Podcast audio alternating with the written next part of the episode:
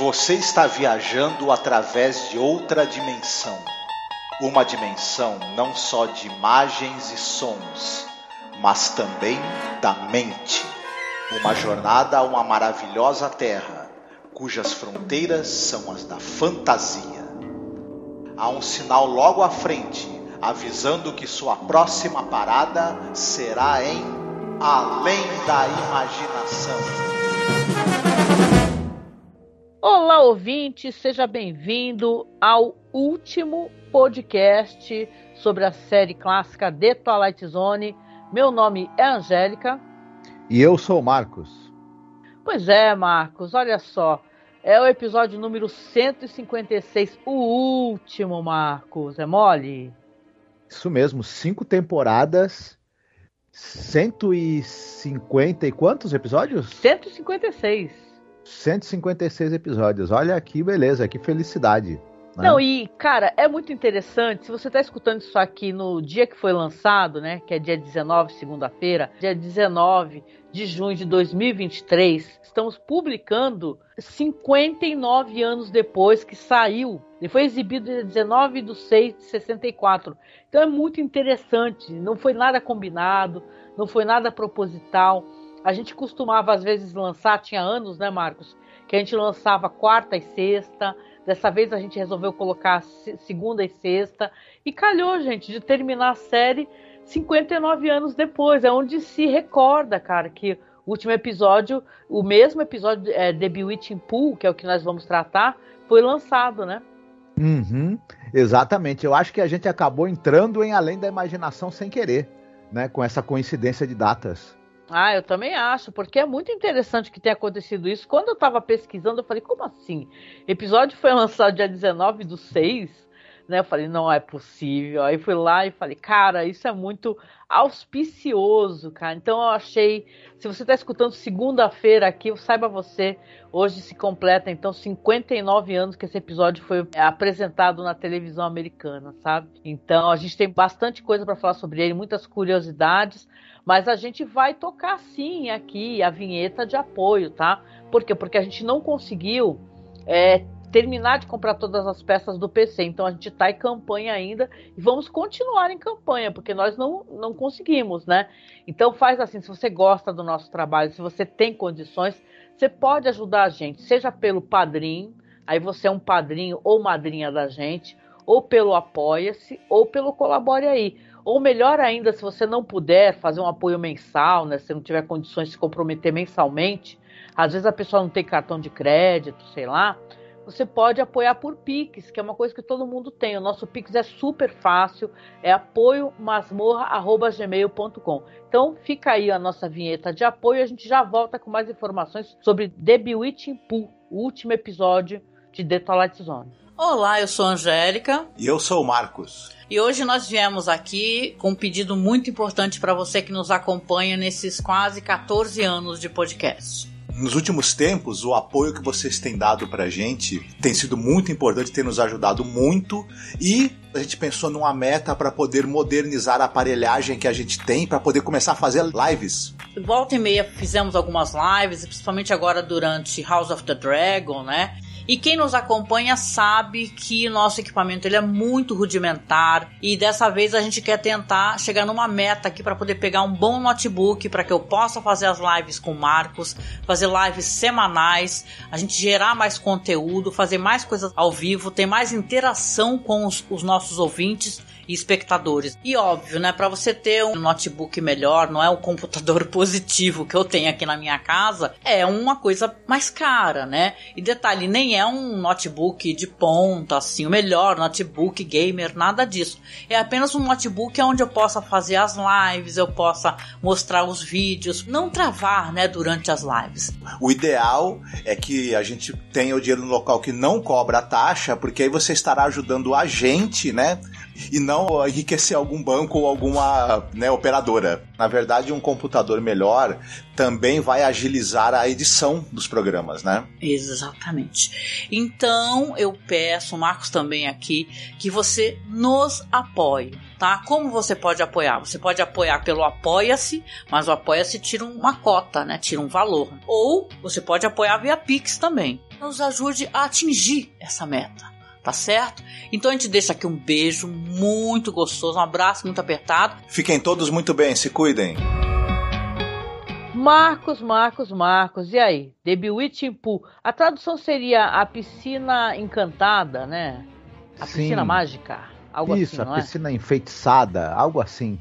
Ah, que legal. Então, é episódio super good vibes, assim, é, o produtor lá escolheu terminar num, num tom bem. É, é good vibes numas, né? Que eu acho que ele toca nos tons meio é, estranhos, assim, no que ele fala. Mas é meio assim, ah. É, como é que se chama aquelas fábulas que você é, é avisam as pessoas? Fala assim, ó, faça isso, senão isso pode acontecer. Não tinha isso naqueles contos e fábulas. Então ele tem um pouco desse tom meio mágico é, dessas fábulas encantadas, né? Dos, é, antigas. Uhum. Exatamente. Ele brinca com um pouco dessa coisa do mundo de fantasia, mas também tem um alerta, né? Para os pais, na verdade. Mas a gente vai chegar lá, né? É verdade. Esse episódio aqui é dirigido pelo Joseph M. Newman. É, você com certeza você está chegando no final, você vai descobrir que a gente andou falando aí sobre várias produções aí que, o, que ele dirigiu, né? E escrito pelo Ear Hammer Jr é, que não é um dos meus roteiristas favoritos da série. Já devo ter falado, falado isso várias vezes, né? Uhum. É, tem episódios maravilhosos que tem roteiro do, do, do Ian Ham Jr., mas ele é um cara conhecido por ter esse certo saudosismo da vida no campo é, é, e tal, de ah, a cidade, a vida da cidade, os citadinos são cruéis, e eu acho que ele expõe isso muito claramente nesse roteiro, né, Marcos? É, eu não quero é, ser muito chato, né? Mas, assim, não era para ter terminado a série de jeito nenhum com um episódio com o roteiro do El Hammer Jr. Desculpa, gente. Tinha. Ah, eu concordo né, plenamente, plenamente. Tinha aí gente do. A gente teve gente do peso, do calibre de um Charles Belmont, de um Richard Madison, só para citar dois, né? É, e se fosse para terminar com o Earham Jr., que terminasse com aquele episódio do, do, das miniaturas lá das pessoas pequenas, né? Que aquilo foi uma, uhum. um episódio um tom muito é, alto de qualidade desse roteirista, que ele é muito conservador. Veja bem, o cara consegue ser conservador numa época conservadora, né? Sim. e eu acho que esse episódio mesmo, a gente não vai entrar em detalhes, mas tem episódios ao longo até dessa quinta temporada que tem muito mais a cara da série do que esse último episódio. Nossa. Como você mesma falou, ele ele ele é, é, meio good vibes, ele chega a destoar um pouco do que a gente espera de além da imaginação. É, se a gente pegar episódios onde as pessoas vão parar no, no mundo paralelo, é, eles dentro da, da série que a gente viu ao longo das cinco temporadas, eles costumam ter um tom muito mais sombrio e muito mais ácido do que esse. Uhum. Que é uhum. mais um episódio muito mais fofo. Então, não é. sei, é. né? A série, ela sempre. Os episódios que você recorda, que você recomenda para as pessoas, são episódios que ele tem temas é, é, distópicos, tem temas de alerta, e alerta no sentido de falar assim, cara, é. A sociedade está desabando, entendeu? Como o, os monstros estão na Maple Street. Então é bizarro ela terminar num tom assim, fofo, bonitinho, porque os, a, a, atores mirins aqui são muito fofinhos, né? Então Sim. tem essa coisa de falar, falar, olha, esse produtor, o Frog, ele pensou, ah, vou terminar com o coraçãozinho quente, olha as criancinhas fofas. E The Twilight Zone não é isso. The Twilight Zone é você pensar uhum. no horror do cara que o mundo acabou e, e, saca, ele vai poder ler o tanto que ele quiser, ele vai ter todo o tempo do mundo, só que o óculos dele acabou de cair no chão. Sim. E ele não consegue enxergar. Uhum. Normalmente, também na série, quando você vai parar numa, numa realidade paralela que tem alguma entidade ali, essa entidade, 99% das vezes na série, não era legal, né? Nem Nossa, um pouco. e eu até pensei aqui o como dá para deixar essa história uma história de terror absolutamente assustadora, cara. Muito uhum. bom pensar, é, sabe, tipo, refazer esse roteiro aqui do Earham Jr., né? Mas você quer falar um pouquinho aqui sobre o diretor, ou sobre atores e atrizes? Uhum. Você quer uhum. comentar um pouquinho? Sim. A gente, o, o, Joseph M. Newman, eu gostaria de salientar aqui, relembrar, na verdade, o que ele fez em Além da Imaginação. Já falamos dele em outras oportunidades, né? É, enfim, da, das participações dele tanto no cinema quanto na TV, mas vamos relembrar que ele entra na série na quinta temporada. Uhum. Ele dirige o primeiro episódio da quinta temporada, que é o In Praise of Pip, que é um excelente episódio, né? Aí ele dirige também o Last Night of a Jockey, que é aquele episódio com o Mickey Rooney. Ele dirige aquela bomba que é o Black Leather Jackets, né? Nossa, é uma, é uma bomba num nível estratosférico. Isso. E ele vai. Interessante, ele dirige o primeiro episódio da temporada, que é muito bom, e dirige o último episódio da temporada e da série que é o Bewitching Pool. Então, é, é, não era para ser o Will Hammer Jr. escrevendo o último episódio, e para mim, na minha opinião, também não era para ser o Joseph M. Newman, porque você teve é, é diretores de peso. É, gente com carreira muito estabelecida, de muito talento, como John Brown, como nós citamos, e gente jovem, mas que já estava despontando o talento, como Richard Donner. Então, eu não acho que essa dupla aí de roteirista e diretor foi a melhor escolha para o último episódio. Mas, como não somos nós, né, os produtores da série, é claro. Então, enfim, o Will Hamner também, a gente já falou que eh, eu vou relembrar aqui, ele entra na terceira temporada da série, né, com aquele episódio The Hunt, que é muito mais ou menos, convenhamos, né? Nossa, que o pessoal veio falar que eu critiquei o episódio porque eu não gosto de cachorro. Uhum. Logo eu que sou a louca dos bichos, entendeu? Eu tô até me tornando a louca dos gatos. Certo. E aqui na quinta temporada, na quarta ele faz o Jazz Belly, que é um episódio muito problemático, né? É, Enfim. episódio interessante, super machista, né? Isso. É. E na quinta a gente teve o Ring a Ding Girl e o Drive, que são até legais, né? Bem legais. Teve o Black Leather Jackets, que é a, a dobradinha dele com esse diretor. Você veja quem. Essa dobradinha que gerou esse episódio terrível, que é o Black Leather Jacket, ser escolhida para terminar a série, né? Socorro. Meu né? Deus, sim. E o Stopover na Quiet Town, que esse é bem legal, né? Esse é ótimo, né? Para além de legal, bem interessante. Uhum. Aí a gente tem o elenco. Eu vou falar primeiro das duas crianças. Uma delas é a menina, ela é vivida pela atriz Mary Bedham. Isso, exatamente. Tem uma curiosidade aqui que eu quero colocar, até porque isso é bizarro, hein? É, você vai falar outras coisas com certeza da carreira dela, mas ela foi dublada, hein, nesse episódio pela Juni Foray. Quem é? Você vai falar, nossa, quem é a Juni Foray, né? É aquela voz da boneca Talquentina, né? Vocês recordam hum. que tem hum. aquele episódio lá é, uhum. da Talquentina, que é maravilhoso, foi um ótimo podcast também, né? Que eu até coloquei Juju Carente e tudo no áudio. E, e a, aquela, ela foi dublada porque ela tinha um sotaque tão forte, tão forte, um sotaque eu acho que é do sul, né? Que ela acabou sendo dublada, né? Por essa uhum. atriz que dublou a boneca no The Living Doll. Certo, ah, legal, porque realmente seria curioso um dos irmãos ter um sotaque do sul carregado e o outro não, né? pois não é, e da, teria que são todos da cidade, né? São urbanos, uhum. né? Sim. Ela tem uma carreira curiosa porque ela começa como atriz mirim em 62 e ela vai até 66 com participações aí esparsas, né, na TV e no cinema. Depois ela fica tipo 40 anos sem atuar e ela volta e ela atua de 2005 a 2009. Então você vê que ela tem uma carreira, é, no final das contas, curta. Né? Uma, ela, ela atuou durante oito anos, com um hiato de 40 anos entre né, as duas vezes em que ela esteve na TV e no cinema. Claro que é o talvez o maior destaque da carreira dela é o filme do Robert Milligan de 62, o, o Só é para Todos, né? Ah, é um grande papel. Todo mundo vai recordar dela é, nesse filme, na verdade, né? To uhum. Kill a Mockingbird, né? Com certeza, né? Isso, e o outro menino, não o irmão dela, mas o outro menino que aparece bastante nessa, nesse episódio, ele também tá no, nesse filme, né? É, sim, sim, sim. Tem um, um elenco aí de To Kill a Mockingbird, né? E é engraçado, eu tenho que falar que já que você está no bloco dela, que ela, é, a gente fica criticando o Earham Jr., né, e tal, a gente não gosta muito desse roteirista, eu particularmente não gosto. Mas o cara, ele é muito reconhecido, né? Porque vamos lembrar, né? Americano médio é isso, né? Adora, né? Essa espécie de saudosismo, né? O brasileiro também, não é verdade? Não é à toa que elegemos, né? É, não agora o nosso presidente atual, né? Mas o anterior, Bolsonaro, um conservador estúpido, né?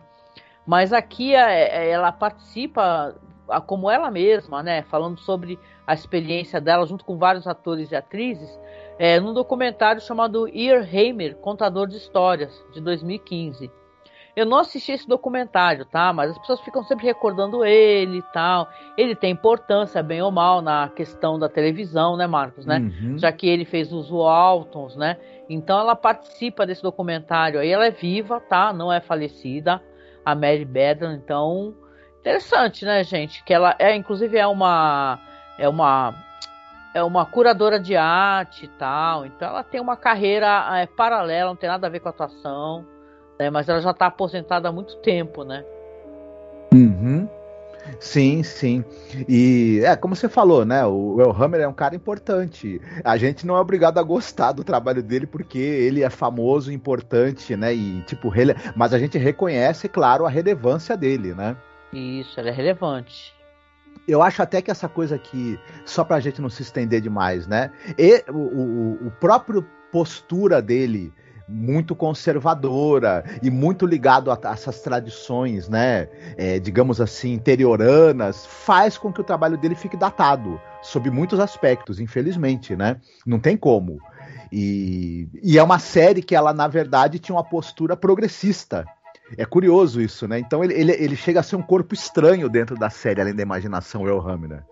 Mas. É, enfim. ela tinha, contudo, e mesmo estando na época que ela estava, The Twilight Zone era uma série que tinha um viés progressista. Né? Uhum. Com toda certeza não tinha um viés fascista, né? Porque ele foi crítico, né? Naquele Risa Live, né? Ele está de volta. Uhum. Então ele, claro, é, com todas as questões que, claro, é, não não tem problema serem desconstruídas hoje em dia. Era uma série, sim, concordo contigo, com um viés uhum. progressista. Mas o El Hamner, ele, ele fez a obra-prima e incontestável, né? Participou da, da, da Menino Porquinho.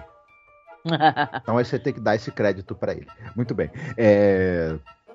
Ainda falando, né, da nossa querida Mary Badham, ela também está num filme importante que é o The, This Property is Condemned, com a Natalie Wood e o Robert Redford, né? Um filme do Sidney Pollack.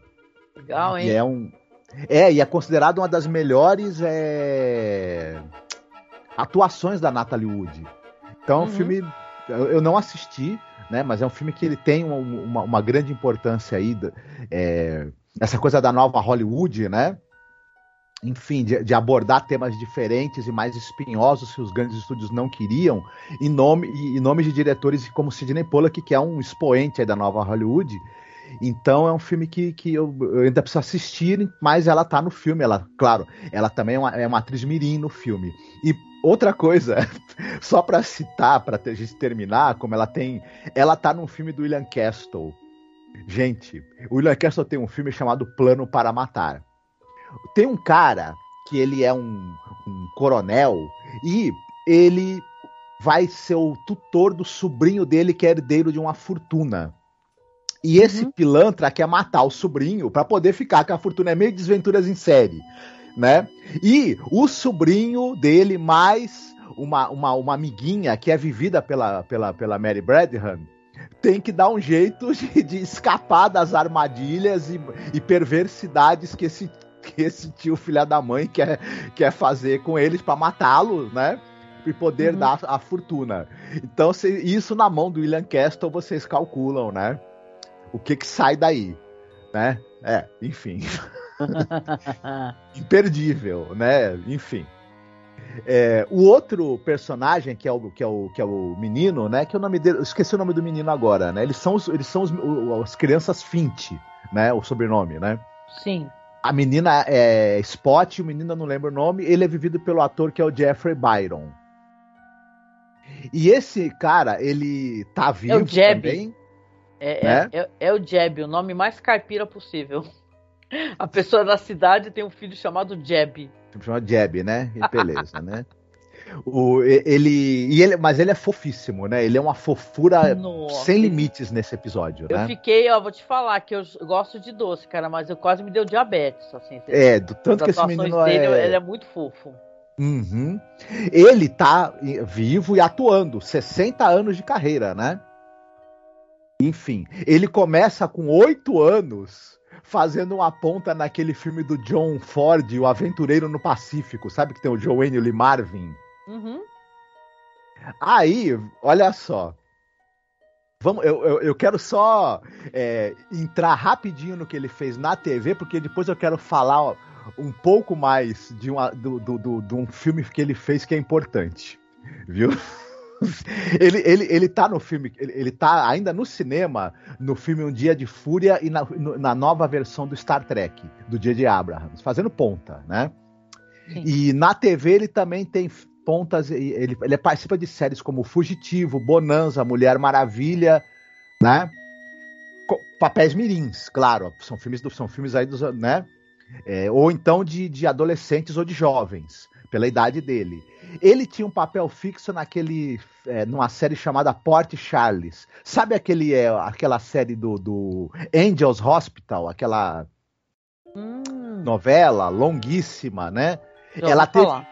Isso, ela teve vários spin-offs. Um dos spin-offs é esse Port Charles, ele tinha um papel fixo de um médico nessa série, que era outra série de hospital que nunca passou no Brasil, e enfim.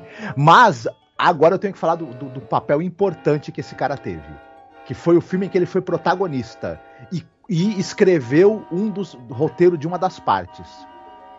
Nos anos 80, em 84, tem um filme que é o Dungeon Master Sim. que recebeu esse título para poder pegar o público do Dungeons and Dragons. Só que o filme, na verdade, foi lançado inicialmente como Rage Wars.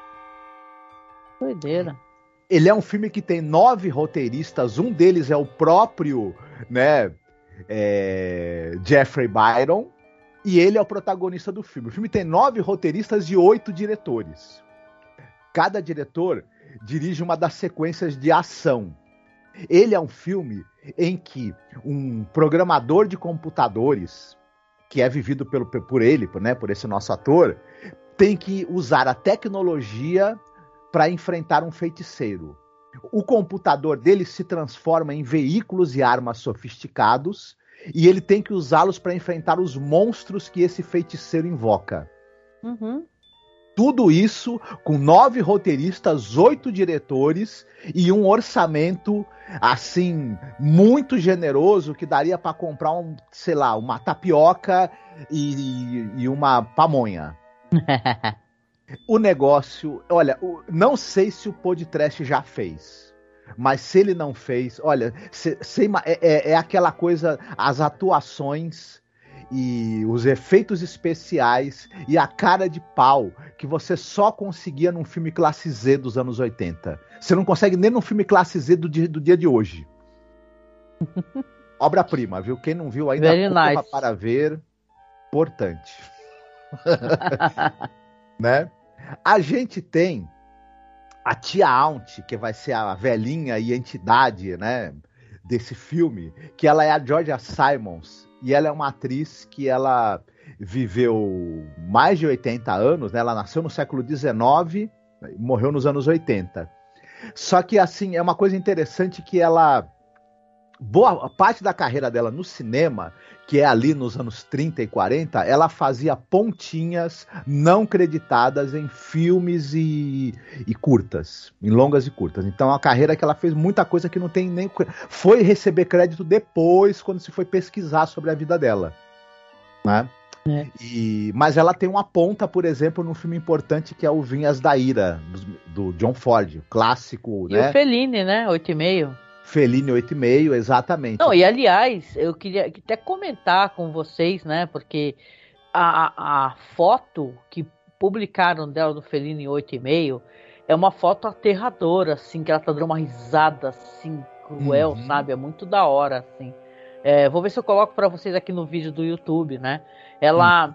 E não confundir, porque tem uma outra George si Georgia Simons que fica aparecendo no IMDB, viu? Sim. Uma loira lá e tal. Não, essa daqui é a, é a Georgia Simons, que trabalhou em vários clássicos assim mesmo, falecida em 1980. E interessante o papel dela, é uma pontinha é, muito característica do que o Earham Jr. gosta, né? Essas mulheres do campo, né, e tal, as mulheres, né? caipiras, uhum. mas ela tá bem. Ela tá bem no papel dela. Sim. Ela tem, ela também tá numa ponta num filme importante, que é aquele filme de 65 do Robert Milligan, que é o Gênio do Mal, que o é, tem a Lima Remick no filme, Steve McQueen. Enfim, é um, um filme também de, dessa coisa da nova Hollywood e tudo mais. E ela também participa de, de alguns episódios da, daquele Bob Hope Chrysler Theater, que, era aquelas é, teledramas da, é, patrocinados pela Chrysler e tinha a apresentação do Bob Hope. Enfim, uhum. são os destaques da carreira dela. Ela fez muita coisa. Ela era uma pessoa da ponta, né? Enfim. É. Aqui ela tem uma, uma um brilha, né? Com, Isso. Uhum. Tem protagonismo. Então legal, Rod Serling ter colocado, ter essa atriz nesse papel aqui que é a, que é a Tia Ti. Isso. Outra participação que a gente tem aqui, porque a gente tem o, o, o, casal de crianças que são filhos de um casal que é vivido pelo Todd Andrews e a Dee Hatford, né? E é dela que eu vou falar agora. Ela tem uma carreira, ela trabalhou entre os anos 40 e os anos. É, desculpa, entre os anos 50 e os anos 70. Só que ela tem participações meio esparsas assim na televisão. Não era uma carreira assim que ela, ela trabalhava muito. Uhum. Ela foi casada com o diretor Howard Hawks, né? Aquele, aquele cara que é um dos maiores diretores americanos. Uhum. Mas ela tem umas coisas interessantes. Na televisão, ela participou do Túnel do Tempo e ela foi a Helena de Troia. Olha. Num dos episódios. Ela era de uma beleza estonteante, né? Era. Dá pra perceber. É, na série do Batman dos anos 60, do Adam West, ela fazia Miss Iceland, né? Verdade. E dois. Uhum em dois episódios em que tem o Mr. Freeze como vilão. O Mr. Freeze que era vivido pelo Otto Preminger, o pessoal deve lembrar. É, Green né? Ice e Deep Freeze. Uhum. Ela ainda tá em séries como Terra de Gigantes, Quinta Dimensão, Perry Mason e Perdidos no Espaço, séries que foram todas exibidas na TV brasileira, né? É, e The Other Limits também, né? Uhum. Agora eu vou me estender um pouquinho mais, sem, sem exagerar, claro, né? é, para falar do Todd Andrews, porque esse cara tem umas coisas curiosas sobre ele que vale a pena a gente comentar, porque tem link com o um podcast da gente, né? É, sim. Uhum. Então, ele é um cara que ele. É, a carreira dele foi de. Ele, ele morreu em 72, mas ele atuou dos anos 40 aos anos 70. Vamos já começar falando que ele é ele junto com a Mala Powers, ele protagoniza o filme O Mundo é Culpado da Ida Lupino, né? Ah, uhum, exatamente. Ele, ele, faz o Reverendo Bruce Ferguson, filme importantíssimo. Nós é, aqui na, na, dentro dos podcasts de Além da Imaginação, quando, quando nós fomos falar do podcast do episódio As Máscaras, nós fizemos um podcast é, específico sobre a carreira brilhante da Ida Lupino, como diretora e como atriz. Foi uma honra, viu? Eu, eu amo muito esse podcast que a gente fez aí. Que eu queria muito tempo falar dela, né? Uhum. Foi muito legal. E aí a gente citou, né, esse filme O Mundo é Culpado, que é um filme que trata sobre a questão do estupro, né? Filme incrível, muito importante. Quem, quem ainda não viu esse filme dela, vá correndo, porque é um filme excepcional e ele tá muito bem, tipo, o Todd Andrews, né? Aí, veja bem, e, e, ele é um cara que ele começou no teatro e ele era um cara que recebeu elogios rasgados do Tennessee Williams. Olha... Né? Mas no, quando ele foi para o cinema, ele, ele, apesar dele estar tá nesse filme tão importante tão sério da Ida Lupino, ele andou fazendo umas coisas que ele, ele era famoso pela ligação dele com o filme B. Né? Nós já, já vamos falar disso também, porque ele tá numas coisas impressionantes. Mas ele tem um começo um pouco mais, né, classudo. Ele tá no Corsários das Nuvens, por exemplo, aquele filme do Michael Curtis sobre os aviadores ingleses da Segunda Guerra, né? É um filme de aventura e tal. Mas ele, nos anos 50, ele se envolve numas coisas aí. Ele, ele chegou a fazer filme só pra. Na, na, nas, nas, Filipinas também. Sabe aquela época dos filmes ali? É, Caça-níqueis e tranqueira, feito nas Filipinas com, com dinheiro americano. Ele ah, tá. A, naquele... gente, a gente falou um pouco sobre isso no nosso especial, né? De uhum. Halloween, inclusive, né? Sim. Isso, ele tá num filme de espionagem que é dirigido pelo Geraldo de Leon, nas Filipinas. E, e, e, o Ed é o Geraldo de Leon, o Ed Romero e o Ted Post, que é um cara que dirigiu episódios de Além da Imaginação. É, ele está num filme chamado Veio do Inferno. Olha, gente, esse filme basicamente é assim: é lá nos mares do sul, um, um, príncipe lá da região, ele é acusado injustamente de um crime e é executado. E ele volta como uma árvore maligna e assassina. Né? Então uhum. vocês calculem aí o que, que deve ser, o que, que é isso, né? Ele está num outro filme, aliás, filme dirigido pelo Ted Post, que é aquele cara que dirigiu episódios de Além da Imaginação e também dirigiu filmes do Clint Eastwood, né? Vocês devem lembrar. O chamado O Bebê. Oh, e é um filme sobre é, uma família de pessoas desajustadas e meio psicóticas, nas quais vive um adulto que se comporta, se veste e vive como um bebê. Ah, você tá ligado aqueles irmãos Wayans, não sei lá? Fizeram um filme assim, né? Que o cara. Isso. Só que aí o cara era um anão, tinha nanismo e era um ladrão. E aquele mau gosto, né? Que, uhum. que classifica os filmes desses caras, né? Mas é interessante, né? O plot é, lembrou isso. Isso. Esse filme, ele, é, ele tenta, de alguma forma, é, ser uma investigação sobre esse tipo de. É, é digamos assim, né? É, uma família neuroatípica e que tem esse, esse membro da família que ele é, é, né, tem mais problemas ainda. Só que o negócio cai numa zoeira que é, que é impressionante, é uma, é uma desgraceira esse filme, viu? Sa, sa, quem não viu ainda e pretende ver, saiba que é uma desgraceira. Eita. Daquelas. Né? Será que vale a pena ver? pra, pra, pra, pra rir, vale né? Porque aí depois entra num bagulho meio de suspense, meio de terror e, e ele, enfim, ele vira só piada mesmo. E ele ainda na televisão, ele participou das séries como FBI, Histórias Fantásticas, Gunsmoke e Suspense, mas ele tá nessas pérolas, né? No cinema que a gente citou, enfim, é isso aí. Você me deixou curiosa, né? vou assumir. Uhum. É só para finalizar rapidinho, você tem um menino que é o que tem uma participação também, que é o menino que fica indo na, na, na piscina chamar as crianças, na tal piscina Putz, que nós vamos falar ainda. O moleque que mergulha de chapéu de palha, meu. Isso, vestido de roupa de, de, de, de menino do interior completa, né? E, esse menino, que é vivido pelo Kim Hector, eles eram três irmãos, na verdade, o Jay, o Patrick e o Kim, que eram atores mirins. E eles participaram durante alguns anos na televisão, nos anos 60, como atores mirins, e depois foram fazer outra coisa da vida, incluindo o Kim, né? É isso aí. Uhum. Ah, legal, pô, interessante, né? Interessante, gostei de saber essas informações. Eu assumo que eu fiquei um pouco chocada, né, deles terem dublado a, a menina aí, que era do o To Kill Mockingbird, que eu falei, caraca, meu, a atriz, né, era uma atriz mirim, mas ela já tinha nome, né, e tal, né, penso uhum. eu, né, que ela já tinha trabalhado no Tio Kill Mockingbird, que foi um grande sucesso, né, então é surpreendente, né. Uhum.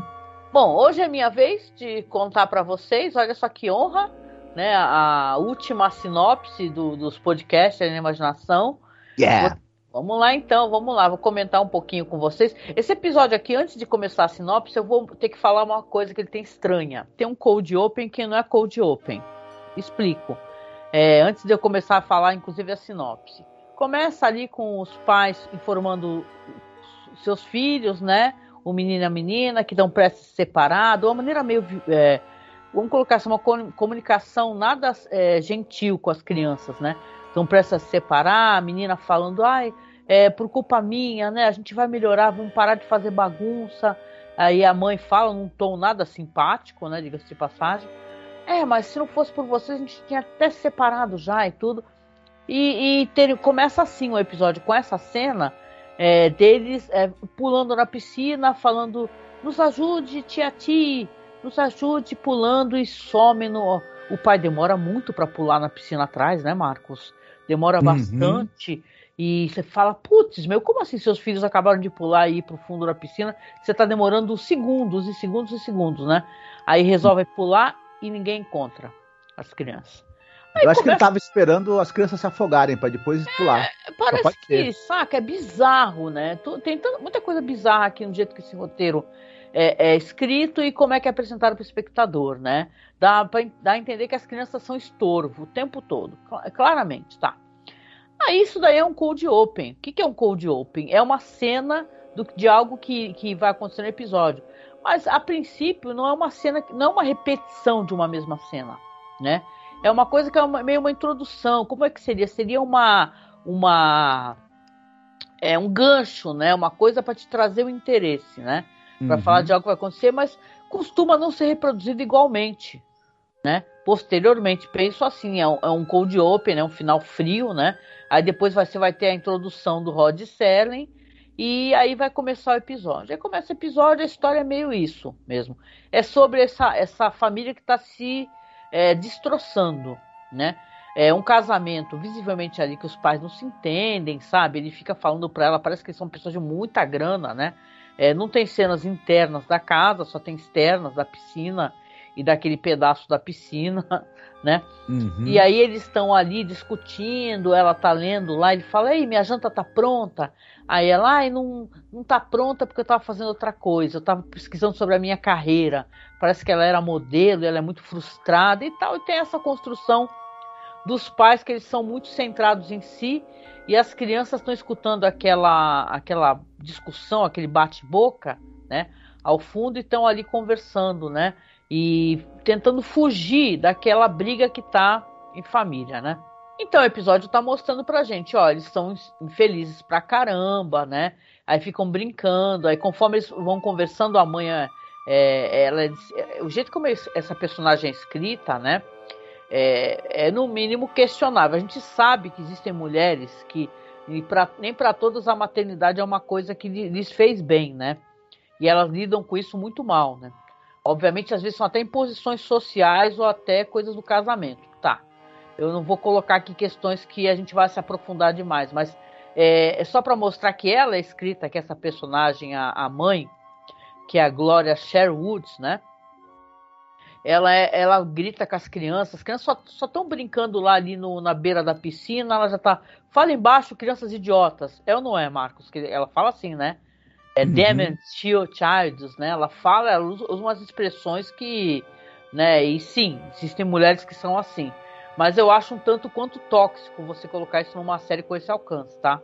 Penso uhum. assim, num cara que já tem um perfil, vamos colocar só para eu poder embasar a minha fala, de escrever um episódio como uhum. aquele lá da, da menina que se transforma em, em, em, bicho e a própria mãe da menina fica ali querendo, pedindo pro cara matar ela, né? Então, só para colocar essa questão aqui. E uhum. aí ela fica tendo essas expressões é, muito é, ruins, assim, o jeito como ela fala, como ela se expressa. O pai, não. O pai, ele é um personagem que ele é muito mais simpático, ele é muito mais gentil. Com as crianças ele parece ter um pouco mais de paciência, apesar de também não ter traquejo. A coisa é que aqui, para resumir, a questão toda é que eles estão ali à beira da piscina tentando fingir que não estão escutando os pais bater boca. Aí me sai um moleque com uma porra de um chapéu de palha de dentro da água. Aí você fala, puta que pariu, como assim, né? Até porque chapéu pesa, né? Tu não ia uhum. mergulhar numa piscina com chapéu de palha. Ah, vocês vamos lá, vocês querem brincar comigo? Vamos lá, vamos lá. Aí, como assim? De onde que você saiu? As crianças perguntam. Uhum. Pô, me segue, me segue aí. Aí você fala, what, né? Aí eles realmente mergulham pro fundo, os pais estão lá batendo boca, nem percebem. E eles vão parar ali, eles saem num riacho, ali na beira de um riacho, num outro lugar, que é visivelmente local do campo. E tá cheio de crianças brincando, com bola, com bambolê, e é aquela coisa idílica maravilhosa. Eles entram naquela casinha e tá essa senhora simpaticíssima, né? Que essa atriz é maravilhosa Aí ela fala, sejam bem-vindos e tal, como é que vocês estão e tal. Aí o menininho, que é muito fofo, ela fala, dá, dá uma espátula para ele, quer me ajudar a cobrir esse bolo? Aí começa a cobrir o bolo. A menina também se empolga, todo mundo fica cobrindo o bolo, né? E eles batendo papo, conversando e rindo. E, é, é e ela fica até a menina, que é a mais velha, ela até fala assim, o menino fala, eu quero ficar aqui, adorei aqui, eu quero ficar aqui, não quero voltar, né? Aí a menina fala assim: Não, não podemos ficar aqui. Aí ela até vira para a senhora e fala: Você é uma sequestradora de crianças, não é? Aí ela fala que não. E tudo ela é uma pessoa, uma personalidade muito gentil. Essa senhora, a tia Ti, né? A Aunt Ti. Mas as meninas estão ali e resolvem voltar. Quando elas voltam, vai continuar o cotidiano, é um cotidiano visivelmente de nada saudável para uma criança, daquela briguinha de adultos, né? As separações elas são muito terríveis, né? Mas você vê que aquele recorte do começo do episódio, ele não aconteceu ainda. E elas, as crianças começam a conversar entre si, olha, vamos tentar melhorar nós dois, não vamos mais dar trabalho para o papai e para a mamãe. E, vai dar tudo certo, as coisas vão melhorar, eu tenho certeza que é, nossa realidade vai ser muito melhor. Só que, vou deixar nesse ponto aqui, Marcos, elas têm a surpresa, porque é uma repetição da cena do começo do episódio. Eles falam que querem conversar com ela, com as crianças, pedem para elas sentarem, e aí quando elas sentam lá, fala assim, ó, nós vamos nos separar. E olha o jeito como eles se comunicam, né? Vocês têm que escolher com quem vocês querem ficar. Você quer ficar comigo, a mãe, ou quer ficar com ele? as nossas casas vão ser muito distantes e vocês não vão ter é, é, mais nós dois juntos, né? Aí a menina fala assim, mas eu quero que tudo seja como antes. Aí a mãe fala, mas não vai ser. E tudo. E sabe, com essa brutalidade, uma, uma brutalidade, o pai parece que é um pouquinho mais paciente, né? E tal, mas a mulher é pintada como uma víbora, né? Que é uma mulher fútil e era uma modelo e largou a carreira para virar mãe e dona de casa, ela odeia isso. Até porque aparentemente o marido odeia também ter que pagar pessoas para ajudá-la a fazer as coisas da casa, como cozinhar ou limpar, né? Então eu vou deixar aqui nesse pé. E é aí que vai começar então a cena inicial, que é eles desesperados indo atrás das crianças, que elas falam, ah, então vamos embora. Aí pulam na piscina para voltar para casa da tia Ti, né? E tal. E demora, as crianças não sobem, o cara demora um século, né? para pular e cadê as crianças, né, Marcos? Uhum. É, só para começar, eu acho que essa, esse Code Open que teve, ele para mim tem duas funções só. Uma é tentar desesperadamente prender o interesse do público nesse episódio. É, é, parece até falta de confiança no material que você tem. Tem que fazer alguma coisa para as pessoas não começarem a se entediar logo de cara. Então tem que jogar uma, né, uma, uma reviravolta ali logo de cara. E segundo, encher linguiça, porque depois se essa cena é exatamente repetida, é, é pra que, que ela tá ali no começo? É, é, como uma muleta, né? Só isso que a gente pode achar, né? E eu, eu acho que o cara pensou: olha, a hora que, que, que, é revelado que os pais vão se, vão se separar, isso aí não vai ter impacto nenhum no momento em que acontece, então vamos colocar de, a repetição dela no começo.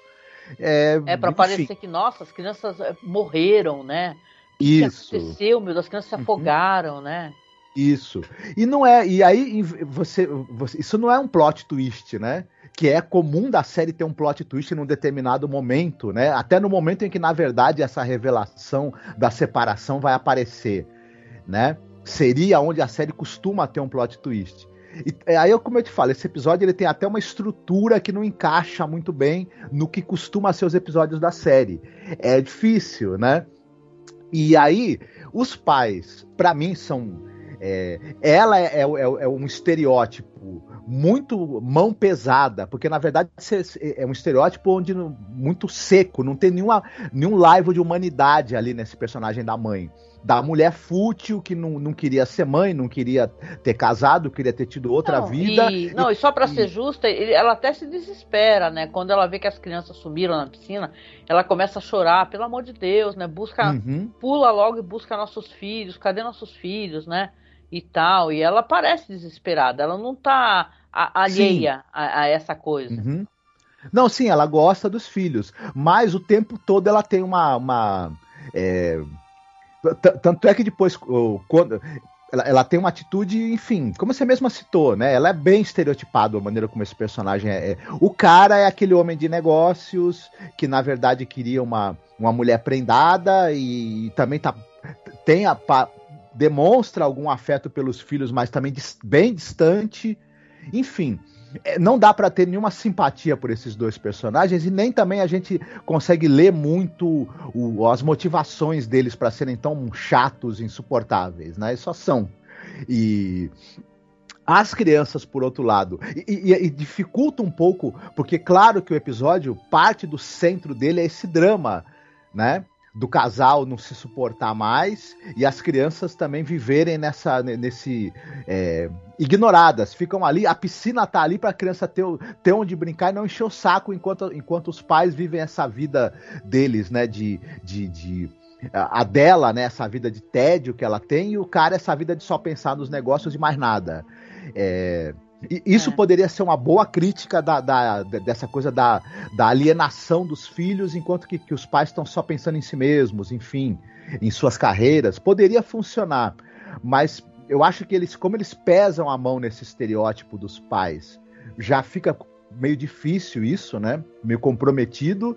E depois, Sim, tem essa coisa que as crianças vão para esse mundo de fantasia. O moleque que você citou, que é uma curiosidade aí, que ele, que ele tá na piscina vestido de, de, de caipira, né? Você percebeu que quando ele sai da piscina e ele, tá, e ele chega lá junto com eles na, na casa lá da tia Aunt, ele tá seco. É, cheio de erro de continuidade. O, o moleque já sai da piscina com o chapéu seco, cara. Uhum. Aí a roupa sai seca também, né? E claro, Sim. a gente tem aqui uma fantasia, vamos recordar, é uma história fantasiosa, né? Então, uhum. é tudo bem, tudo bem, gente, ter, ser uma história fantasiosa. Mas eu acho estranho que é, ela é muito. É, ela é cheia de buracos mesmo assim, entendeu? É um jeito ruim de terminar uma série ótima, é uhum. bizarro. É, e as crianças têm essa coisa aqui. É... E a gente fica, a gente fica numa expectativa, não sei se você também ficou, de que algo ruim vá acontecer. Porque o moleque tá querendo ficar, né? Claro, ele tá seduzido ali pela, pelo quanto aquela avó ela é eterna, o quanto ela é afetuosa e o quanto ela, diferente dos pais que põem a piscina ali e fala, fica aí na piscina e não enche meu saco. Ela quer é, chamar as crianças para as tarefas diárias. Isso é uma maneira de. Quando você faz isso, é uma maneira de você dar atenção para a criança, você fazer a criança sentir que ela é importante, você está dando responsabilidade para ela de, de, de, fazer as coisas junto contigo.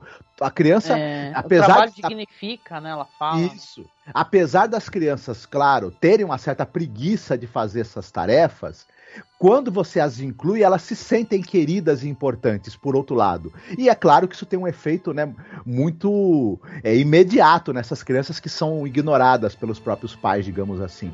A gente não sabe se elas são ignoradas sempre ou se elas estão numa fase em que, pelos pais estarem brigando o tempo todo e com a cabeça na separação, estão ignorando essas crianças mais nessa fase, né? Pode ser que eles não fossem assim o tempo todo, né? A gente não sabe. É, o tipo de coisa que que você tem que olhar com suspeição, sabe? Você, hum. sabe, quando tem essas histórias assim, onde a, a gente tá, tem um olhar julgador sobre alguma coisa, entendeu? Que é fácil a gente simpatizar com a, com a situação da criança, uhum. entendeu? E você pega um recorte assim numa realidade que, que é meio um pacotinho pronto para você julgar, uhum. você tem que se questionar por que estão escolhendo aquele recorte, uhum. é, de que maneira e por que daquela, daquele jeito. Porque assim, dá para fazer várias leituras, dá para fazer a leitura muito interessante que a gente ficou fazendo aqui, a leitura do horror, né? A leitura de que, na uhum. verdade, aquelas crianças vão se afogar, né? Vão acabar Sim. numa. Né? Não, não é o que a história quer contar, né? Mas é uma história, uhum. é uma possibilidade as crianças se afogarem real, realmente, né? Pra tentar fugir para esse mundo mágico. Uhum. A, aquela senhora, né, indo mais para o terror e a fantasia, ser uma entidade horrível na verdade, Sim. que devora crianças, uhum. né? A gente até colocou uma coisa meio Hansel e Gretel, né? né? Nessa história aqui. Então você dá pra fazer várias leituras, mas a leitura que fica é uma leitura conservadora, julga, é, que julga o ser humano de uma maneira muito cruel, que uhum. pega um recorte de uma certa realidade e não falando que não seja possível, a gente sabe que infelizmente sim, né? É, no, no ator tem tantos casos de crianças maltratadas, né? Que precisam ser sim retiradas das mãos dos seus pais, né? e uhum. levadas para lares adotivos, né, onde elas vão ser amadas, etc. Mas aqui você tem um recorte assim que, nossa, tá tudo tão errado. E, e no episódio não tem muito o que falar. O plot twist, uhum. na verdade, é que elas vão fugir dessa realidade. Sim. E elas... E não, a gente. É, não tem muito o que contar aqui. Não, não tem, né? Elas vão ficar escutando a voz da mãe, né? Chamando uhum. por elas, elas ali com a, com a tia Ti, né? Que elas Isso. não querem mais voltar e tá tudo tão bom, o bolo tá tão gostoso, a companhia é tão maravilhosa, né? E aquele mundo cruel, aquele mundo da cidade, das pessoas eh, cheias de trabalho, preocupadas uhum. com suas carreiras, elas são todas isso. horríveis. Porra, isso é uma puta de uma leitura merda, né? De um cara assim que até. O Rod Serling devia estar muito alheio àquela merda toda, né? Ele fala, cara, não é assim, né? Até porque ele mesmo, uhum. o próprio Rod Serling, se você segue o perfil da filha dele, a Anne Serling, né? Eu sigo ela no Twitter, no Facebook. Ela é uma fofa, ela recorda do pai com muito carinho, com muito então. afeto, sabe? E ele era um cara que ele foi sufocado pela, pela pressão mesmo, assim, da, da do, dos, dos, de quem fazia publicidade na série, dos horários e tudo. Então ele tratava essa filha com muito afeto, cara. Uhum. E ele tinha uma realidade muito de, de amor e de carinho, sabe? Ele tinha Sim. um relacionamento lindo com a esposa dele e tudo. Então Claro, ele morreu jovem, mas você vê que ela fala do pai com muito respeito, com muito afeto, então não era nada disso, bicho. E ele era um cara muito inserido nessa realidade de, né, que é uma realidade muito cruel, que é da publicidade, né, do de Hollywood, etc, né? Basicamente, o episódio fica tentando vender pra gente a ideia de que é, a vida na cidade, essa vida mais moderna, digamos assim, faz com que as pessoas se alienem do, do amor familiar e dos seus filhos, e a vida mais simples do interior e com, e com a, os modos mais antigos, mais tradicionais, é uma vida mais calorosa, com, com mais atenção familiar. E, na verdade, como você falou, tem muitos exemplos de pessoas que são pais amorosos, presentes e carinhosos na cidade, na, nessa vida mais moderna moderna e tá cheio de exemplo de, de, de pais ausentes e abusivos no, no, no campo também. Né? É. É, o que aliena as pessoas dos seus familiares é o capitalismo, né? Sim. O excesso de ter que de, é, ter dinheiro e comprar e trabalhar e trabalhar, né? A vida uhum. na cidade é uma vida que você consegue vivê-la e ainda ter amor aos seus familiares, né? E tal, e ter algum tempo sim, de qualidade sim. de maneira muito uhum. difícil. Então, é, é, um, é, uma espécie de coisa que o próprio Rod Serling dificilmente é, sabe, concordaria com isso, né? Sim. Então, mesmo tendo Sim. episódios como aquele lá, o Willoughby, né? Que no final tem aquele final trágico. Mas eu hum. acho que aqui essa, essa espécie de discussão, ela acaba me soando um pouco vazia, isso. sabe? Meio uhum. estereótipo.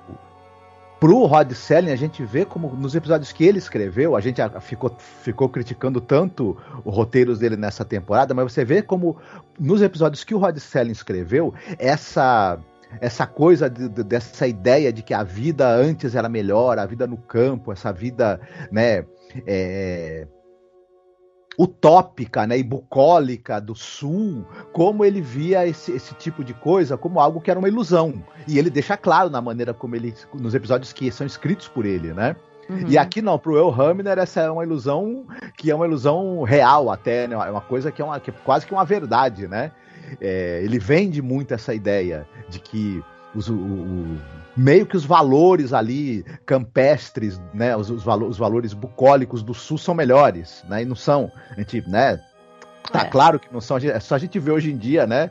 É, co coisas como Trump, por exemplo, que são eleitos em, em massa, né? Com, com, com, com, os votos em massa dessas regiões, né? E, enfim, é isso aí.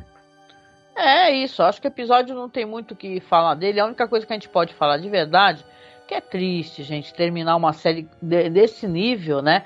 Você vê que é, é como se ela tivesse perdendo fôlego, sabe? Ela tivesse por aparelhos, entendeu? Então as pessoas uhum. têm muitas, é, muita saudade. A criança americana é, dessa época, né? Que são todos senhores de idade hoje em dia, né?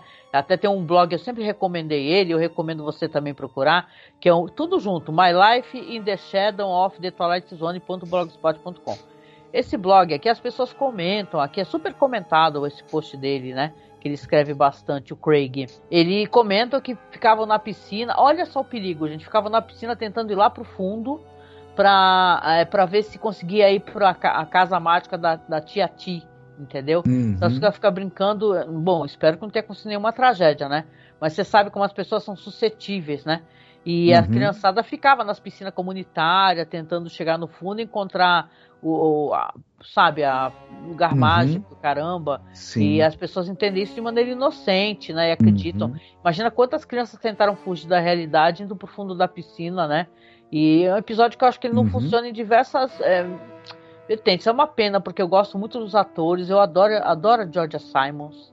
Eu acho ela muito fofa. Essa menina do To Kill a Mockingbird, né? A Mary Bedlam, né? Eu já acho ela um encanto, sabe? Ela no, nesse filme, ela já é famosa e aqui na série também ela é incrível, né? Então você Uhum. fica. O menino, eu fiquei com vontade de pegar o menino, enfiar embaixo do braço e sair correndo. Porque realmente esse, esse menino, ele é muito fofo, cara, o menininho, né? Então, mas, cara, é um final que não representa o que a série é, basicamente. Ele não entraria nem no top 10 meu, sabe? Então, Uhum. é basicamente isso. Não é que a gente desgostou, eu quero até dar um salve aqui, com muito carinho. eu sei- Eu sei que ele vai escutar o podcast, o Sidney Vargem, tá? Marcos, ele escreveu pra mim lá pro perfil do Masmorra no Twitter, tá? Que é Masmorra Underline Cast. Ele escreveu assim: Bom dia, chegando ao fim de uma longa jornada, durante todos esse- esses episódios de Twilight Zone. Nossos gostos para episódios foram muito divergentes. Eu adoro episódios que vocês não gostaram e lógico que também compartilhamos opiniões iguais sobre outros episódios. Me fizeram gostar de alguns episódios que eu não tinha gostado. E graças às opiniões de vocês, eu vi de um ponto onde não tinha me atentado. The Gift, por exemplo, que é o episódio que a gente odeia, né, Marcos? Uhum. Apesar, apesar das atuações, acho um episódio muito bom, por mostrar a ignorância do ser humano pelo desconhecido, como The Fear, que é o medo do desconhecido. Abraços e obrigado, pessoal. Então, o Sidney eh, fez esse comentário tão gentil lá no Twitter, que eu Uhum. queria compartilhar com vocês, para falar que a gente não tem obrigação de concordar. A gente Sim. não precisa. Uhum. Entendeu? Vê só, pro Sidney, de repente, ele escutou os episódios e falou: caramba, que legal, não tinha tentado para isso. Agora abriu a minha mente, né? E tal, porque nós somos todos pessoas que Sim. assistimos e respeitamos as opiniões divergentes, né, Marcos? Isso, não, e o legal do, de, de antologias, como Além da Imaginação, uma das coisas mais legais é isso. Algumas pessoas vão gostar mais de alguns episódios porque gostaram da narrativa, ou, ou o tema tratado, ou a maneira como o tema foi tratado, acaba conversando mais com elas. Outras pessoas vão gostar de outros episódios porque aquilo chamou a atenção delas mais por algum por alguma razão. E é interessante como antologias também geram esse debate sobre, né, por que, que, que o episódio X acaba agradando uns e não agradando outros. E enfim você acaba É. tendo estilos de diretores diferentes, né, de roteiristas diferentes. E o bacana é- de antologia é o quanto ela uma antologia, por exemplo, como Além da Imaginação que é uma antologia que foi cinco temporadas, muitos episódios, muita gente envolvida, tanto em roteiro quanto em direção, muita gente diferente, acaba sendo, tendo uma variedade muito grande, sendo rico, né? E, e que bom que o que acaba não a gente não gostando, outras pessoas gostem e, e, e, e põe nos comentários por que gostaram, porque isso gera um, um, um debate bacana sobre, o, sobre aquele produto audiovisual. Eu estou muito contente mesmo dele, dele ter é, se manifestado e citado os episódios que a gente não gostou e ele gostou e falado por quê, assim. Então, bem bacana isso. Inclusive. Se, se por acaso ele também gostou desse episódio, depois se ele quiser comentar, eu, eu ficaria muito contente também, né? Dele, dele colocar a visão dele. Agradeci e falei pra ele que é isso aí, gente. A gente tá mais aqui é pra poder conhecer, pesquisar, se informar, entender a importância da série. Então, se a gente lamenta aqui, a pessoa que acompanha, não é obrigada a lamentar. Você tem todo o direito de gostar, de amar o episódio, sabe, de se encantar, e tá tudo bem, tá tudo bem, Uhum. gente. Tá tudo Sim. bem. Não, e quando, quando a pessoa discorda de você, é, é, é, de uma maneira assim, é, é, gentil e com argumentos, o debate fica mais rico, né? É muito maravilhoso. Eu, eu adorei o comentário dele. Beijão pra você, viu, Sidney, né? Abração gostoso. Tamo junto, amigo. E é isso, né? Nesse último episódio aqui vai ter recomendação, claro. A gente, nós somos as pessoas que amamos assistir séries, filmes, né? E a gente usa a The Twilight Zone para recomendar coisas interessantes também, né? Uhum. Então, o que, que você tem, separou hoje, Marcos, para a gente poder assistir no final aqui?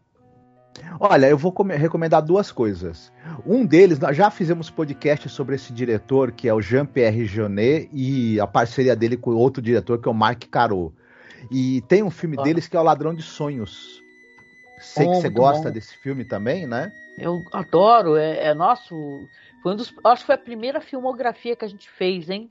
Que é aí que a uhum. gente se adentrou nas filmografias desse podcast. É bem antigo, gente.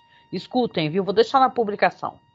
Isso, tem o, tem o Ron Perlman no filme, tem o, o Dominique Pignon, que, que, né, que são dois atores que o, que o Jean-Pierre Jeunet gosta, inclusive, né? E essa é a história de um, de um cara, de um cientista, que ele sequestra crianças para poder, através de uma, umas máquinas malucas que ele inventa, roubar os sonhos delas. É um filme muito mágico, um filme muito com, com toque surreali, surreal. O, os elementos fantásticos e surreais e de nonsense estão muito presentes na, na obra desse diretor, que é o diretor da Melipolan, né? Sim, hum, enfim. O, fanta o como é que diz o que ele tem mais de famoso é Melipolan mesmo, né? Isso, fabuloso não, não, destino. Não, não, que o resto não seja, pelo amor de Deus, mas acho que é o top dele, né, que todo mundo conhece.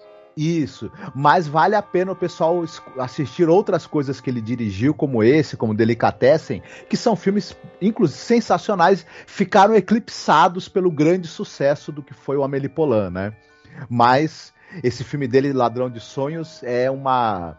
É quase que uma, que uma, que uma fantasia também é, infantil, só que distópica, né? E é muito interessante. Outro que eu queria recomendar, se você me permitir. Por favor Uhum. Não dá para falar de universos de fantasia infantil sem citar um dos mais é, famosos é, para nós aqui, que é a Turma da Mônica. E a ah. gente a gente acompanha, quem tem a nossa idade, acompanha a turma da Mônica há tanto tempo que a gente até esquece, talvez, o quanto esse, esse universo, né, criado pelo Maurício de Souza e outros, né? O Maurício de Souza ele é o criador, mas teve muitos roteiristas e desenhistas que ao longo das décadas também ajudaram a criar esse. E é um universo onde os elementos de fantasia, e os elementos é, de nonsense, às vezes eles estão tão bem integrados que a gente até esquece que eles estão ali porque uhum. são muito orgânicos aqui, ali na história. E é, eu recomendo que as pessoas, quem, quem é, claro, todo mundo conhece, todo mundo já, já, leu, né? Difícil alguém que nunca leu uma tira que seja da Turma da Mônica. Mas ele, é, recentemente, mais recentemente, eles tiveram aquele Graphic MSP, onde artistas é, fizeram uma releitura desse universo. E tem o Victor e a Luca Fag, que fizeram releituras em HQ maravilhosas, da turma mesmo, né? A Cebolinha, a Mônica, enfim, que é o, o, o Victor Cafag fez o quadrinho Laços, que eu tenho verdadeira adoração por essa HQ, e ela recebeu uma muito boa adaptação para o cinema, que é o Turma da Mônica Laços. Olha que legal. Uhum. Dirigido pelo Daniel Rezende, um filme muito bacana, um filme que, que aquece muito o coração de quem é fã. E tanto o quadrinho do, do Victor Cafag quanto o filme tem um respeito também pelo, pelo material original da Turma da Mônica. Então é outra recomendação que eu tenho que vale muito a pena. Ai, muito bom. Ah, adorei a tua recomendação. Endosso totalmente, com toda certeza, viu? E você, o que, que você trouxe pra gente? 이 세상에 절대 있을 것 같지 않은 이상한 곳. 모든 건 깊고 깊은 그 숲에서 시작되었습니다. 따라오세요. 도와드릴게요. 짜자잔. 이 천사들아. 우리 호가 찾으래.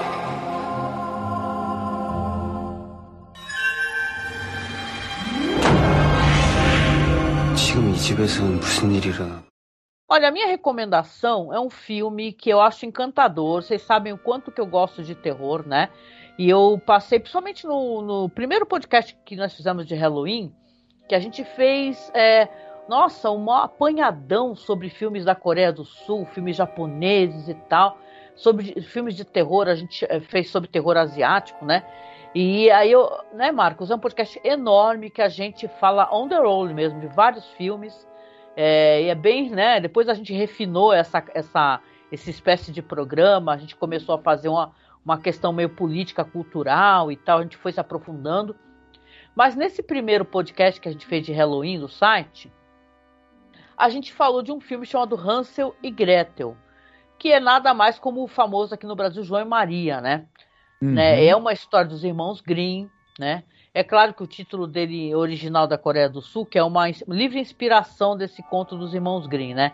É Rendel Guagereteru, entendeu? Fala igualzinho, só que não, né? E é um filme fascinante esse filme aqui. É um filme que merece a revisão para quem não assistiu. Ele é de 2007, é do diretor Pil Sung-yin, Coreia do Sul, como eu disse. E é do, história de um cara que ele tá de carro ali, no, eh, tá a caminho para encontrar a mãe dele que tá doente, que abandonou ele quando era pequeno. Ou seja, já, já tem uma questão do abandono ali do protagonista, né? Que ele acaba sofrendo um acidente de carro e acaba perdido numa floresta, fica inconsciente e tal. E quando ele acorda, ele é resgatado por uma menina, né? Que, que, que se dispõe a ajudar ele, fala para ele, ó, quer vir comigo lá para nossa casa? Vamos lá que eu vou ajudar você e tal. E ele, acaba seguindo para essa casa que é o lar das crianças felizes. Ele pergunta dos adultos, né? E aí seus pais, estão seus pais? Fica preocupado, né? Qualquer pessoa ficaria. Ah, nossos pais deram uma saída, mas já estão retornando. E tudo ali na casa é maravilhoso. É, é, parece um conto de fadas, é um paraíso, sabe? Tem, ela é cheia de brinquedos, ela é cheia de doces, né? Só que o, o único telefone da casa não está funcionando, né? E a, a, a criançada fala: pode ficar aí por enquanto, que nossos pais estão chegando. Quando o telefone voltar a funcionar, você liga, né? E ele vai, eu não vou contar spoiler, porque eu acho que o filme é fascinante, né? Porque aqui é uma adaptação dos irmãos Green diferente de João e Maria, bem diferente, que vai tratar sobre a questão do abandono, do sofrimento infantil, né? E tal. Vai, vão acontecer coisas, é, no mínimo, interessantes e aterradoras, né? Então eu acho que, né, sem contar muita coisa, eu vou tentar botar lá no nosso canal do Alquerru, gente. Porque tem por aí com legenda embutida e tal. Vou dar uma procurada. Já tem até remasterizado, né? Então vou aproveitar, já saiu versão Blu-ray e procurar, eu vou colocar lá no nosso canal do OKRU. Procurem, por favor, o link está lá no blog, tá? Acessem lá masmorracine.com.br, procura, procura aquele banner lá que é, é, várias fitinhas de VHS ao fundo e tá escrito Cineclube da Masmorra, que tá direto pro nosso canal do OKRU. Que eu vou tentar colocar para vocês, ou procurem na internet, que também não é difícil de arrumar não, gente. Tá, é uhum. Hansel e Gretel, né? E é o que eu lembro, você gostou muito também desse filme, né, Marcos? Esse, esse é um filmaço ele é. Gostei demais. Ele, tá, ele é de uma fase em que. Tava, o pessoal estava descobrindo né, o cinema sul-coreano. E você tinha aqueles suspenses maravilhosos, aqueles filmes de terror maravilhosos, aqueles filmes que misturavam um pouco de elementos de suspense, de fantasia e de horror, que é o caso desse filme o do Hansel e Gretel, e é muito incrível a maneira como, como eles, têm, eles têm essa reimaginação né, do, do, do, do, conto de fadas ali do João e Maria. É fantástico sobre, sobre cinematograficamente, é muita imaginação. Eles não se atêm àquela história original. É, é, uma, é, uma, é, é um filme que ele é muito é, competente em misturar essa questão do suspense, do, da, da, fantasia e dos elementos de terror também, e de, e de ter uma, uma, imaginação galopante em cima do, do, do, material base que é o que é o conto. É muito legal, muito legal mesmo, mesmo, mesmo. Quem puder, não deixe de ver. Eu, eu gosto demais desse filme. Ah, eu também, bastante. Vou fazer a revisão, podem ter certeza, porque é, é legal a gente revisitar, né? Porque é, a, os livros, a, os filmes, eles não mudam, mas nós mudamos. Uhum. Então é tão interessante. Então eu quero fazer a revisão para ver como é que eu me sinto agora. Né? Mas eu lembro que na época ele me deixou muito fascinada. Uhum. foi o nosso primeiro tópico, né? Que eu acabei contigo batendo aquele papo longuíssimo. É, e tantas coisas que a gente estava assistindo. Uhum. Então foi tão legal. Ah, escutem inclusive o podcast, viu, gente? Procura lá no nosso feed. Você que assina a Masmorra Assine nos aplicativos quando você assinar, tem uma lupazinha, pelo menos no, no aplicativo que eu uso tem, tá? Que é o Podcast Addict. Aí você coloca Halloween. Aí você vai ver na listagem o primeiro Halloween, gente. É o Halloween uhum. que a gente uhum. conversou sobre esse filme aqui. Então vale a pena para você que está descobrindo o nosso podcast, né? Às vezes você começou a escutar os nossos podcasts de cinema através do, dos podcasts da imaginação. Então vale a pena, gente. Muito bem. There is a fifth dimension. Beyond that which is known to man.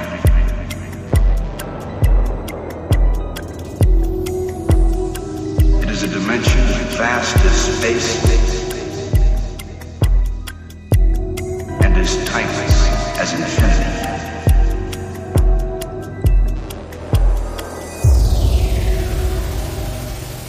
It is the middle ground between light and shadow.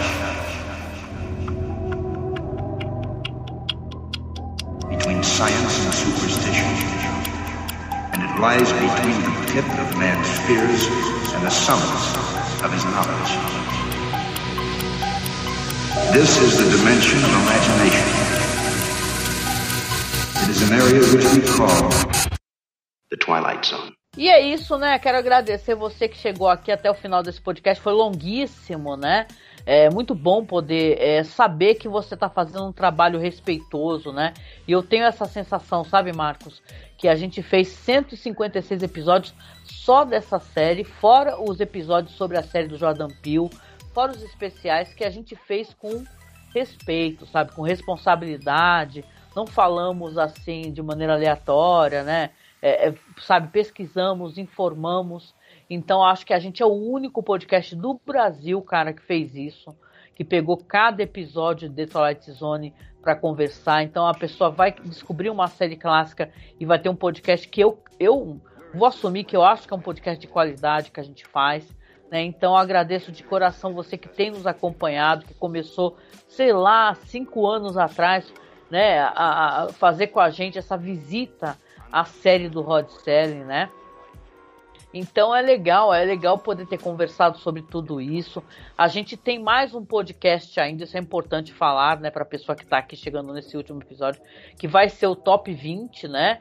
Que a gente vai fazer na, no, na próxima sexta-feira, uma live na Twitch, no YouTube. Eu quero, eu preciso que todo mundo que escute o podcast faça um esforcinho para poder aparecer nessa live, para a gente poder ter o feedback de vocês. Eu vou ver se eu consigo, gente, porque é tão complicado fazer isso no WordPress, mas eu quero ver se eu consigo fazer uma publicação com os seus podcasts favoritos, tá? Sabe aquele, aquela enquete? É que quando tu faz isso num site, é, é um plugin que você tem que instalar e tem que configurar. E é uma parada que aí eu vou ter que aprender a fazer isso, então não prometo, mas visitem o site, por favor, é masmorracine.com.br, que eu vou tentar fazer uma enquete lá, ou vocês fazem enquete, gente.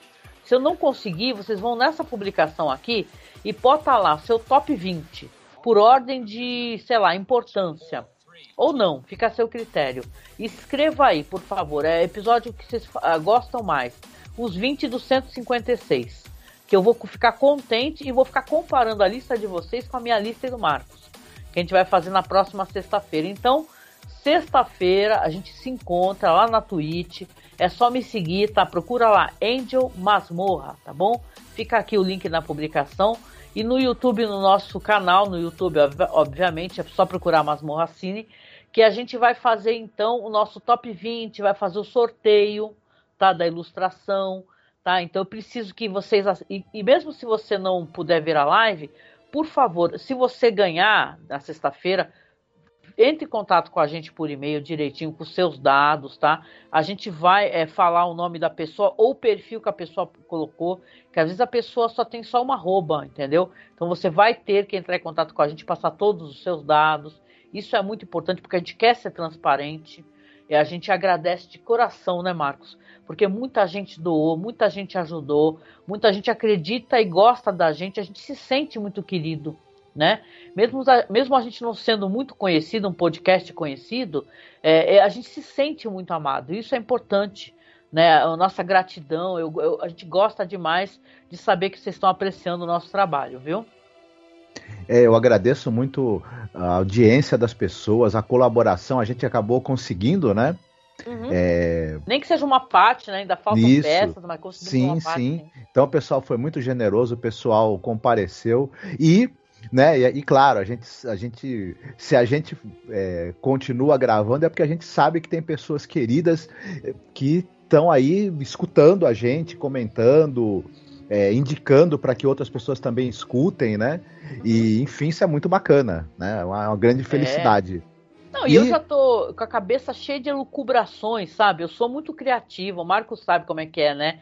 Eu, eu já tô aqui pensando como é que vai ser a próxima vinheta, porque a gente está bolando aqui ano que vem fazer sobre Galeria do Terror, sabe? Os podcasts, eu já tô pensando como é que eu vou fazer a vinheta com o Marcos. Então, olha, gente, estamos junto aqui. É, é, quem gosta do Rod Série, gosta de série boa, tá junto, né? Todos os caminhos dessa internet, né, Marcos? As pessoas, da hora que elas são legais, elas acabam se trombando. Vocês podem ter uhum. certeza. É verdade, é verdade. Então é isso. Então vou dar aquela reforçada que mesmo assim a gente está em campanha. Então é, não compramos ainda a placa de vídeo. Para nosso azar, agora as placas de vídeo estão mais caras, né? É, é, isso, vem ondas, né? Uma hora baixam no AliExpress, daqui a pouco aumentam. Então a gente não conseguiu comprar ainda a placa de vídeo, alguns detalhes para o PC, mas ainda estamos em campanha e vamos continuar ao longo né, do ano. Eu não vou tocar as vinhetas nos podcasts, mas eu vou deixar dentro da publicação e vou falar nos podcasts sobre as campanhas. Então, isso, como eu sempre falo, né, para poder manter o site, né? É, então, preciso que vocês continuem nos apoiando. Já avisei que o Marcos, de qualquer maneira, vai continuar fazendo ilustrações para sortear, né, Marcos? Entre os apoiadores. Então, é uma coisa que a gente vai continuar se você não ganhou nada e tal, não perca as esperanças que você vai poder ter uma arte linda aí do Marcos Noriega aí, que é um ótimo ilustrador, gente. Vocês que querem trabalhar com ilustração, vocês que têm seus trampos aí, livros e tal, entre em contato com o Marcos viu? através do e-mail do site, é bem fácil. É contato.cinemasmorra.gmail.com que o Marcos tem um trabalho lindo. Siga o Marcos lá no Instagram, que é Noriega Ilustra, tá? Vou deixar o link aqui abaixo também, que vale a pena. É uma, uma pessoa que tem uma sensibilidade diferenciada, viu, Marcos? Sei que você não gosta de receber elogios assim, você fica meio constrangido, né? Mas é isso mesmo. ah, obrigado. E claro, a gente não pode esquecer, porque a gente sempre termina os episódios com música, né? É, tô falando bastante, eu acabo, acabo até esquecendo, né? É, dessa vez, o que vai finalizar, olha a sua honra, né, Marcos?